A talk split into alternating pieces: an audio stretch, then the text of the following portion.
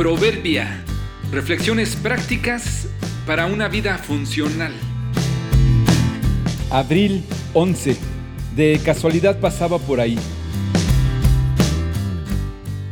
Todo lo que es bueno y perfecto es un regalo de Dios.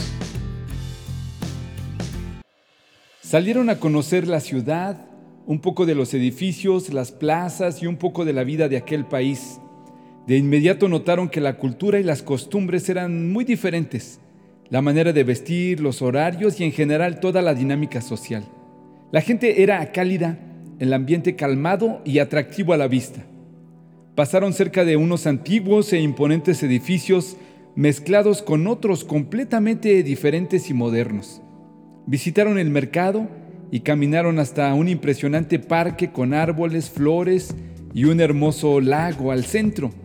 En cada una de las locaciones que pasaban, se tomaban fotos uno al otro, algún autorretrato y en alguna ocasión le pidieron a algún transeúnte que les tomara por favor una para que saliera el fondo.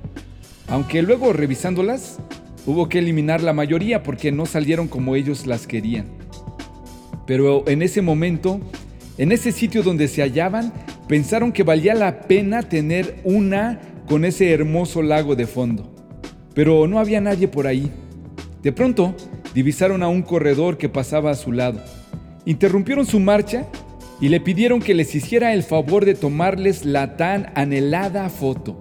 El hombre se detuvo y con gusto les tomó no una, sino tres fotografías y en cada una de ellas les indicó cómo podían ponerse para que la sombra de los árboles no les tapara y les diera la luz del sol. Les indicó cómo sonreír y abrazarse. Hizo las tomas y siguió su marcha.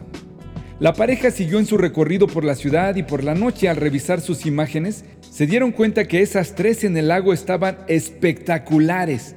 Se felicitaron uno al otro por hacer su mejor pose y acomodarse en el mejor lugar. Al siguiente día pasaron cerca de una elegante galería con increíbles fotos y reconocimientos colgados en la pared. Notaron ahí en una esquina una foto del famoso fotógrafo. Entonces lo descubrieron. Era el corredor que un día antes les hizo las tomas en el lago. Eran especiales y habían salido muy bien, no precisamente por los modelos, sino gracias a sus instrucciones y a la habilidad de él como fotógrafo.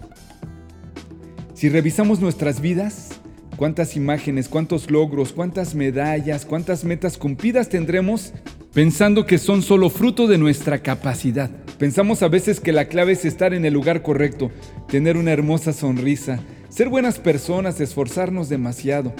Olvidamos quizá que las mejores tomas de nuestra vida son gracias a Dios. No que de casualidad pasaba por ahí y se detuvo a ayudarnos, más bien que nos ha seguido y nos cuida en todo el viaje que estamos haciendo. Nos da indicaciones y consejos y nos olvidamos del fotógrafo al admirar las fotos y los modelos. Revisa las imágenes de tus logros y agradece al gran fotógrafo que te ha permitido esas maravillosas tomas. Todo lo que es bueno y perfecto es un regalo que desciende a nosotros de parte de Dios nuestro Padre, quien creó todas las luces de los cielos. Él nunca cambia ni varía como una sombra en movimiento. Santiago 1.17